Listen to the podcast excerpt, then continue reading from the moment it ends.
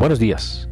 Me encuentro en el barrio Carcelén Bajo de San Antonio de Pichincha, exactamente en la calle Beatriz Coquilango, la cual por más de 10 años ha sido abandonada por las autoridades de turno desde entonces. Pero gracias a las gestiones realizadas por el Comité de Presidentes que viven en el sector, se logró hace un año atrás el compromiso tanto del presidente del GAD como de las autoridades de la prefectura de Pichincha para empezar con los trabajos en la vía.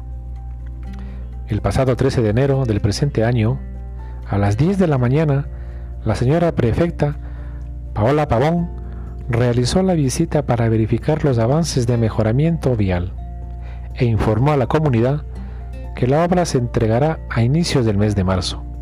Esto permitirá el mejor flujo vehicular y peatonal en la zona, así como también se utilizará como vía de desfogue de la autopista Manuel Córdoba Galarza, evitando que se produzca congestión en el sector de la mitad del mundo.